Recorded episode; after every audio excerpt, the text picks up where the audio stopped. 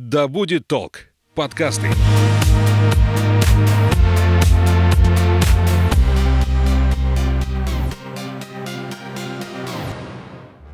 Всем привет, меня зовут Светлана Подберезня, и это подкаст «Ой, страшно». Здесь мы обсуждаем страхи и фобии, которые одолевают человечество в 21 веке. Все истории подлинные, а героем подкаста может оказаться ваш коллега, сосед и даже вы сами.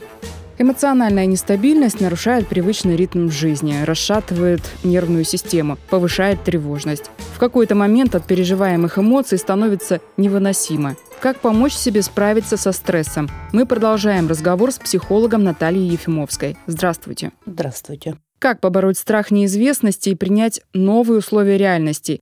Страх, я вам еще раз напомню, что если он маленький, преодолеем, да, если большой, то одному сложно, потому что запутаешься. В ДПДГ, допустим, десенсибилизации движением глаз, мы когда работаем, там может всплыть страх еще более ранний. У меня был молодой человек, который боялся потерять заработок и вел одновременно 10 компаний, сопровождал, как IT. А отказаться не мог, почему? Боялся, что если он один раз откажется, то все разбегутся, и он останется без заработка. А оказалось, что он в 90-е с бабушкой жил, а бабушка очень переживала вот этот финансовый кризис, когда лежали деньги на машину, а потом они превратились в ничто. И когда мы этот страх бабушкин от него убрали, то он успокоился и смог рассчитать нужное количество клиентов, чтобы не умереть, грубо говоря. Почему? Потому что он падал. Он не уделял время семье, он начал болеть. Плюс он работал с американцами, это ночные смены, потому что из-за разницы во времени. Это вот к вопросу о том, что родовые программы иногда они давят на нас больше, чем наши собственные семь поколений на нас влияет, ну, минимум три, угу. да, и раскулаченные, ясно, у кого-то были, и те, кто пережил Великую Отечественную войну и голодал, вот они эти страхи передали, и они усилены, воздействуют на нас. Почему? Ну, мы сидим с вами в теплой комнате, светло, разговариваем, мы сытые, обутые, одетые, да? Что нам сейчас угрожает? Будет проблема, тогда и будем переживать. Но мы же можем сейчас начать и с утра до вечера говорить об этом, и мозг отреагирует, и, соответственно, стресс вызывает определенные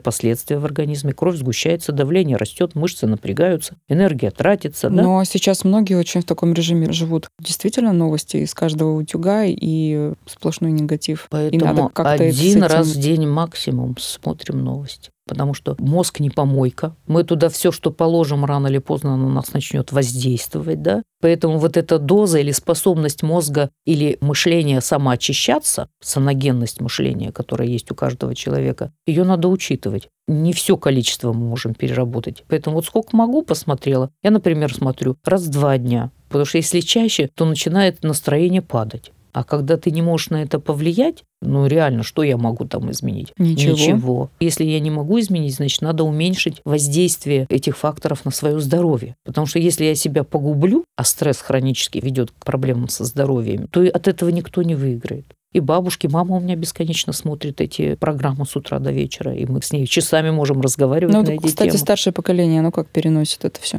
Проще, чем Старшее молодые? поколение считает, что этого следовало ожидать, исходя из того, что происходило. Они к этому относятся, ну, как к закономерному процессу пришлось. Они все понимают, что не надо было бы, нельзя бы было бы, но деваться было некуда. То есть у них нет депрессивного настроения, да, и нет. вот этих страхов? Нет, они хотят быть в курсе, и они хотят понимать, как быстро это закончится. Ясно, что всем жалко. Ну, так у нас в Омске сколько украинцев-то? Кого не возьми, все наполовину украинцы. Да. Ну вот и что нам делать, да? Если я не могла поехать в Чернигов к своим родственникам, да, если кто-то не мог поехать в Одессу и так далее. Ну вот что ты сделаешь? Что случилось, то случилось. И это не про нашу ответственность с вами. Это какие-то исторические процессы, на которые мы можем не повлиять. Поэтому это надо принять и смириться. И понять, что добить себя смысла никакого нет. Надо, наоборот, заняться тем, чтобы нормализовать сон, потому что некоторые сон потеряли. Угу. Надо нормализовать правильное питание, потому что мужчины у нас некоторые начали злоупотреблять алкоголем в этот период. Да? Обратить внимание на семью, здоровье, продержаться это время, пока решаются эти глобальные вопросы, чтобы, когда придет время более активных действий, эти силы были для действия. Продержаться. Многие угу. воспринимают, что надо запастись, как хомяк, всем самым необходимым, особенно гречкой,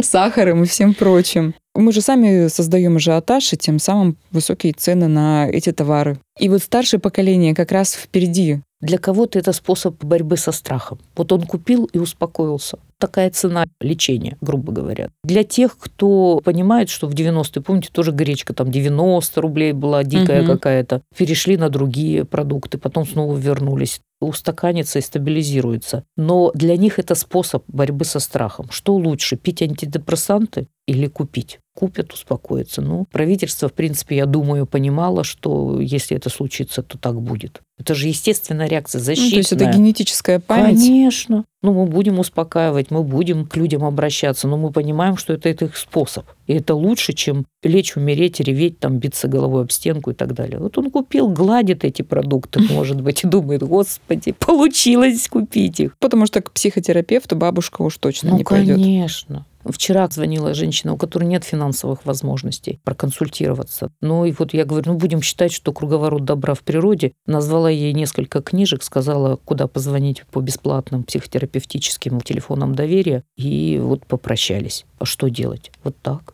Книжки хорошие, она бы сама не додумалась их прочитать.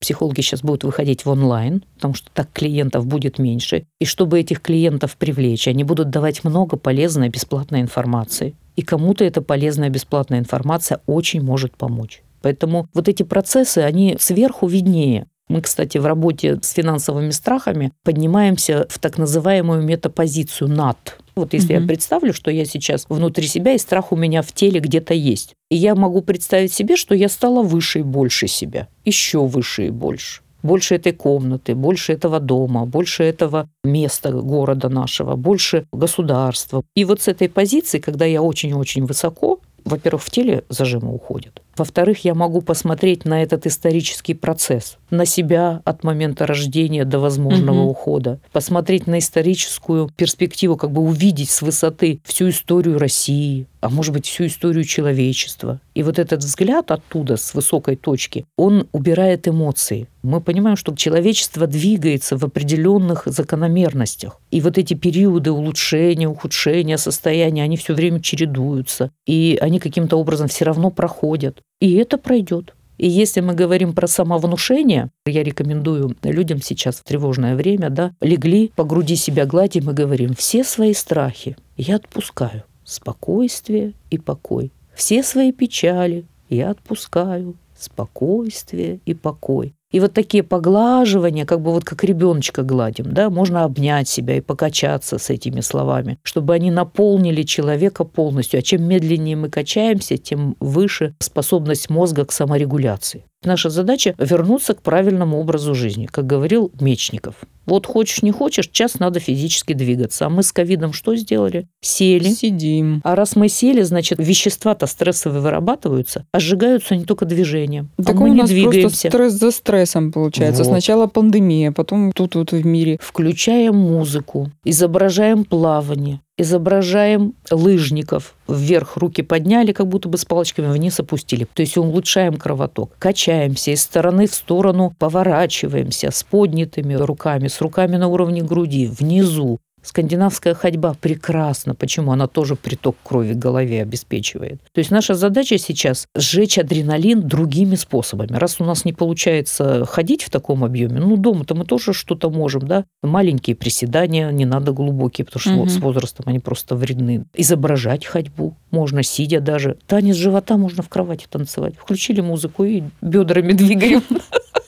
Сейчас люди после ковида не могут, у них головные боли, головокружение стоя. Поэтому говорю, ну а лежа можете? Можете. Все, включайте, двигайтесь лежа. Ой, мысленно я столько всего могу, но знаете, не все делаю, далеко не все. Но это вот к вопросу, а что будет триггером? Когда я достигну такого дна, когда я уже пойму, что все, если я дальше буду тянуть, я рассыплюсь. Да, мы же тянем до последнего, вот. поэтому говорить, конечно, хорошо о том, что нужно сделать то, нужно заниматься спортом, элементарно больше двигаться, но...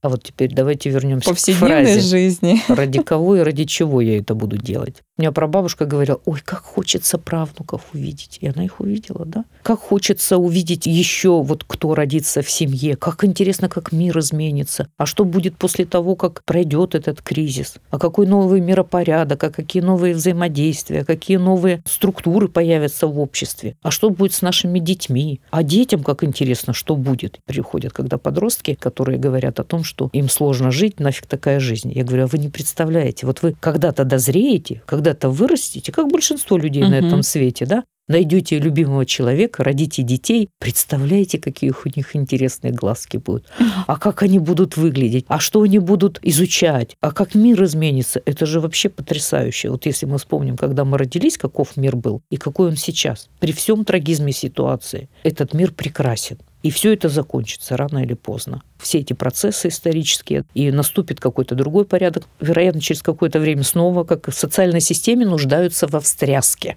угу. для стабильности и для того, чтобы эволюция шла не способны мы на это повлиять. А на состояние можем. Правильно питаться можем. Фитотерапия сейчас доступна. Раньше мы не знали, как пользоваться ей. Биодобавки доступны. А Движение... сейчас будем все сушить листики смородины на чай. Да, двигаться начнем сами, да. И вспоминая Мечникова, да, движение, дыхание, промывание мозгов собственных, да, настроями какими-то. Ну вот я обожаю Сытина, он был все-таки академиком, удивительным человеком, работавший с космонавтами в том числе. Он такое количество настроев придумал и на спокойствие, и на хороший сон. Если вы человек верующий или сочувствующий, потому что там в настроях используется обращение к Богу, да, то для вас это может быть вообще палочкой-выручалочкой. Только голос надо найти, который вам нравится. Если не нашли, то самим записать этот настрой. Причем настрои Сытина были выстроены так по времени, чтобы было достаточно для влияния на мозг именно в той ситуации, в которую заявлено. И там есть настрой на высокую работоспособность, против тревоги, чего только нет. Я считаю, что это очень тоже хороший метод, который рекомендован Министерством здравоохранения. И настрой Сытина можно использовать в том числе. А как психологи справляются с такими ситуациями? Психолог тоже человек, он mm-hmm. тоже плачет, он тоже болеет.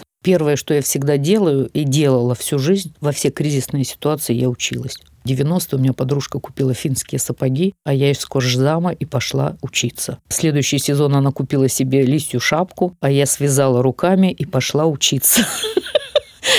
И поэтому буквально с 16-18 я проучилась три дня на системной семейной расстановке на фигурках и параллельно полечилась. Как раз вот про родовые программы, да, когда произошло разъединение тех страхов, которые были в моем роду, связанные с ситуацией, меня отпустило. И вот практически все это время я пою песни хожу, несмотря на кризис. А до этого мне было сложно. То есть вот я всегда иду учиться, и что-то там происходит в этом процессе, потому что есть курсы дорогие, а есть недорогие, и есть что-то бесплатное. И вообще я считаю себя ученицей Михаила Литвака, который говорил, что хочешь перескочить на новый уровень жизни, иди учись. Со старыми навыками ты новые результаты не дашь. И у нас полно книг, которые можно. И сейчас электронных книг, я вас умоляю, у нас есть платформа B17, там есть библиотека, там можно столько книг прочитать. Нет у тебя возможности попасть к психологу дорогому, но ты можешь пойти и взять книжку умную и прочитать. Я считаю, что Литвак будет очень актуален, потому что он был очень практичным человеком, практикоориентированным. Для меня это был первый специалист, который вот от этого комсомольского, я же была секретарем комитета комсомола, прямолинейного такого, угу. Бескомпромиссного способа общения я перешла к более гибкому и рациональному. У него очень много видео в сети, его уже, конечно, с нами нет, но, в принципе, вот он как раз вот этих вот буйных, как мы говорим, идеологически обработанных людей может заземлить сделать более практичными. Таких специалистов в сети достаточно много. Их материалов много, которые могут изменить мышление наше. Главное не сидеть, не замыкаться. Ну и потом, когда это все закончится, люди, которые какие-то навыки освоят за это время и научатся чему-то новому, будут востребованы больше, чем те, которые просто сидели в депрессии. И вот если мы вернемся к навыку осознанности, считается, что навык осознанности приближает нас к богам. Я в свое время, еще 20 лет назад, освоила методику Мойши Фельденкрайза «Осознавание через движение». И все эти годы я занимаюсь не каждый день, но через день, там где-то могу побольше перерыва сделать, а иногда и каждый день. И вот эта практика осознанности на уровне тела, то есть ты делаешь движение и наблюдаешь за собой, обучает тебя быть наблюдательным в жизни. И когда ты становишься наблюдательным в жизни, ты замечаешь первые ласточки будущих возможностей первые ласточки возможных проблем. Ты начинаешь замечать причинно-следственные связи, то есть ответственность за то, как ваше слово отзовется, да, то есть угу. мы можем произнести определенные фразы, кого-то это очень сильно ранит. И мы формулируем, вот как я говорила в психотерапии, мета-язык. чтобы не назвать какой-то процесс э, так, чтобы не приклеить ярлыком, не присобачить, грубо говоря, человека. Вот в расстановках там считается, что если женщина сделала аборт, то она убила этого ребенка как это жестоко, да, и звучит жестоко и так далее. И вот я ведущей сказала, говорю, а можно сказать та, которая не дала жить? Это же совсем другой смысл. Да, ответственность остается, но это же не про то, что она идет, а у нее на груди висит убийца там угу. и так далее, и так далее. И вот психотерапия, она позволяет смягчать формулировки ну, чтобы не плодить сущности и не плодить боль. И вот, кстати, хотелось бы вернуться к теме стрессовой ситуации. Это же стресс для многих очень большой. И люди в стрессе немножечко у них актуализируются вот эти животные процессы. Как мы говорим, мозг млекопитающего или мозг ящерицы, угу. да? А вот мозг человеческий может, наоборот, в тень уходить ярость, может быть, у кого-то, вспышки гнева и так далее. И вот работая с участниками боевых действий, я больше 10 лет с ними отработала, я им говорила, так, если ты чувствуешь, что у тебя копится агрессия, оставил свою машину и пошел две остановки пешком. Сожги адреналин. Можешь крутиться, можешь приседать. Вот что тебе больше нравится. Можешь в спортзал ходить. Тебе нужно сжечь адреналин. Иначе ты придешь домой, и ты внутри своей семьи устроишь вот эту вот бурю, скандал и все остальное. Или если так получилось, что ты пришел в этом состоянии, вот я работала с онкологами, врачами, да, он приходит домой после сложных клиентов, разобранный человек, да, и он говорит так, детям в том числе, полчаса или час я должна полежать, прийти в себя. Если вы не хотите, чтобы мама была зверем, угу. дайте мне это время. И вот человек уходит, включает либо молитвы, либо настрои какие-то, ложится, дышит, пока не вернется к себе. Тогда выходит к близким. Или приходит мама разобранная или папа ну, мамы на детей имеют влияние большее, да, и она говорит, так, ребята, я сегодня не с той ноги встала, у меня был трудный день, не будите во мне зверя, иначе я устрою истерику в вашу честь. Ну, то есть предупредить. Я не в той форме. Вы можете, конечно, со мной играть, вы можете меня щипать, там угу. еще что-то со мной сделать, но имейте в виду, что я из этого состояния стрессового могу жестко ответить. Если вам хочется получить обратную связь такую, ну давайте продолжайте. И вот эта вот открытость в отношениях, да, то есть назвать вещи своими именами, да, ну плохо мне, а что такого-то? Ну бывает у человека плохо, не трогайте меня, дайте мне время восстановиться и так далее. Но и начать управлять этим. Далеко не все же пытаются уединиться и побыть с собой и восстановиться. Кто-то наоборот ищет, на кого бы это вылить. Угу. Но мы всегда говорим, если вам родные дороги, тогда нужно поменять все-таки этот способ. Потому что если вы останетесь один... Нет, человек идет и выливает это не на родных, не на детей, например. Угу. В соцсетях, еще где-то за любое слово цепляются, да, и устраивают конфликты. Видите, я-то на всяческих курсах, там, где учат, как не реагировать на этих людей, угу. им больно по какой-то причине, с нами не связаны. Поэтому наша задача на них не реагировать, понимая, что собака кусачая от жизни собачья, а Бламер кричит о том, что он одинок и лишен любви. И вот я могу к этому одинокому, лишенному любви добить его из позиции, в которой я нахожусь, может быть, она более ресурсная. Угу. А могу сказать, Господи, что я могу для тебя сделать? Я понимаю, ты в таком состоянии. Но не вовлекаться, потому что это его боль. А если я вовлекусь, это уже будет моя боль. Или как вот у меня муж любит рассказывать. Два соседа на даче, один поставил другому на крыльцо ведро с дерьмом, угу. да? Ну вот пока не взял, оно не твое.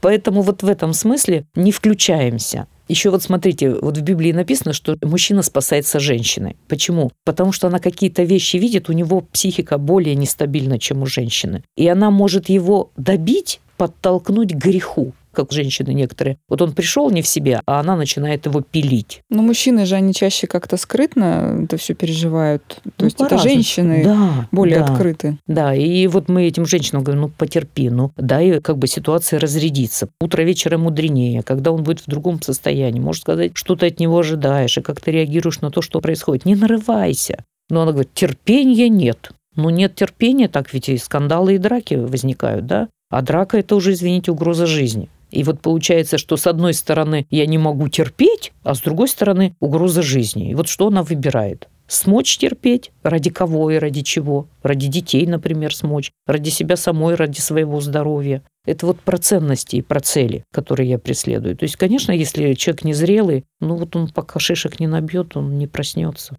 Но причинить добро ну никак. Главное начинать с себя причинять добро. Это правда. Ну и помнить, что есть круговорот добра в природе. И что если у нас здесь убыло, значит, прибудет из другого источника. Потом. И как-то себе это вот объяснять. Пусть жизнь взяла деньгами, Но я живой, я же здоровый. Мы очень часто, кстати, наблюдаем, что люди с, может быть, небольшими финансовыми возможностями, все-таки у них может быть здоровье получше, чем у тех, у кого возможности эти были, чтобы его испортить.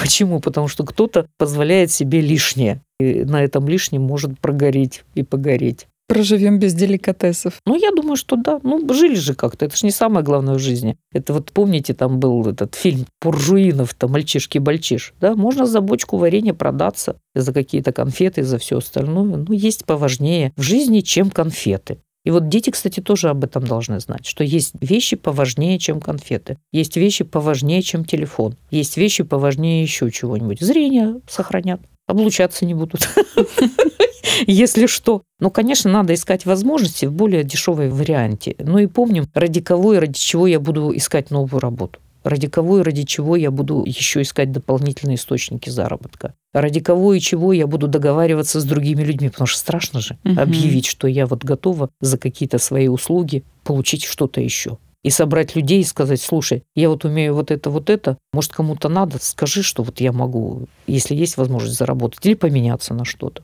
Я думаю, что это вот такой рывок к новой консолидации общества. Если не закрыться в свои норки и по одному не жить, пенсионеры, мне кажется, точно должны общаться на уровне вот этих организаций пенсионеров. Вот у нас есть ДК же для пенсионеров, который бывший дом офицеров. Угу. Я думаю, что надо идти туда, надо идти в центр социальной поддержки, искать возможности и спрашивать, просто спрашивать, а чем мне могут помочь? Ну, если нет близких и родных, а в семье счастье и успех вообще-то это не про деньги. Любовь-то у нас бесплатная, единение-то у нас бесплатное. И вот я еще раз напомню, что если я несу только свой страх, я могу с этим справиться. Мне нужно освободиться от родового страха отдать это. Вот есть такое специальное упражнение, когда если люди знают, от кого к ним пришла, да, ставят фотографию члена семьи, который передал ему свой страх перед нищетой, бедностью и так далее. И между этой фотографией и собой такую границу в виде ручки или бумагу там складывают. Ну, в общем, что-то изображают границу. Угу. И обращаясь к себе самому, у меня моя судьба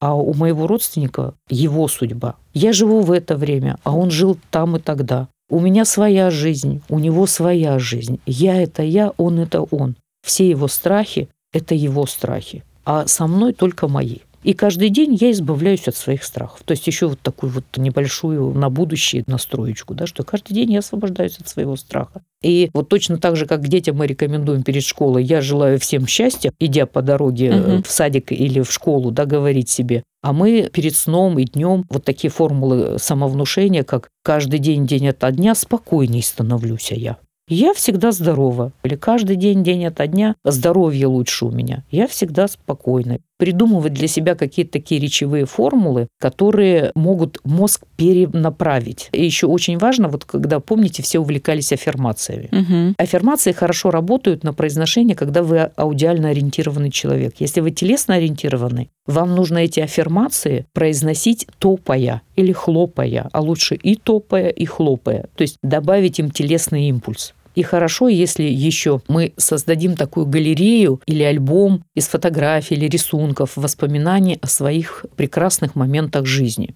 Есть такая техника, когда вы развешиваете на стене вот эти прекрасные моменты в жизни, смотрите на эти картины или фотографии, наполняетесь вот этим восхищением с тем, что было там и тогда, а внизу пишите страх денег, например, угу. или просто деньги, да, слово на бумажке прям. И вот вы наполнились этим, потом опустили глаза на эту бумажку и смотрите, и те страхи, которые у вас были, они будут потихонечку уменьшаться. Потому что страх, он же может быть реальный, а может быть какой? Выдуманный. Выдуманный, конечно. А если он выдуманный, он мешает нам жить, надо от него избавиться, убавить его на тот уровень, который позволит мне действовать, не будет парализовывать, а будет мотивировать. И тогда мой страх, он за счет вот этой трансформации может быть таким двигателем прогресса. И вот когда мы говорили посмотреть с точки выше на вот весь этот исторический процесс, на свое рождение от момента зачатия да, и до того, как мы уходим на всю свою жизнь, и там нет эмоций, но там есть сострадание. Да, мы не в раю живем, мы рождаемся сложно. Потом у нас есть какие-то хорошие моменты, сложные. И жизнь, она вот такая пестрая. И вот если мы этот факт принимаем, что мы не в раю, то у нас появляется шанс управления. А я как хочу. Если я хочу хорошо, да боже мой, села и помедитировала, мне будет хорошо. Как птички, они сейчас поют, несмотря ни на что. И точно так же и у нас есть вот отдельные моменты, в которые мы можем быть счастливы. А быть счастливым с бесконечным таким вот накалом счастья, ну невозможно же. Угу. Мы даже не смогли бы его оценить. Поэтому вот за счет вот этих вот взлетов и падений мы чувствуем, что счастье вообще бывает и почему мы должны к нему двигаться. Хотя Тарковский говорил, что есть в жизни вещи и поважнее счастья даже в какие-то промежутки времени.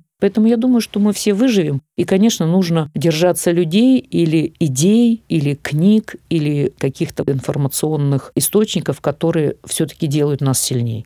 Спасибо вам большое. А я напомню, мы говорили с психологом, психотерапевтом Натальей Ефимовской. Услышимся в следующих выпусках. Пока. Пока.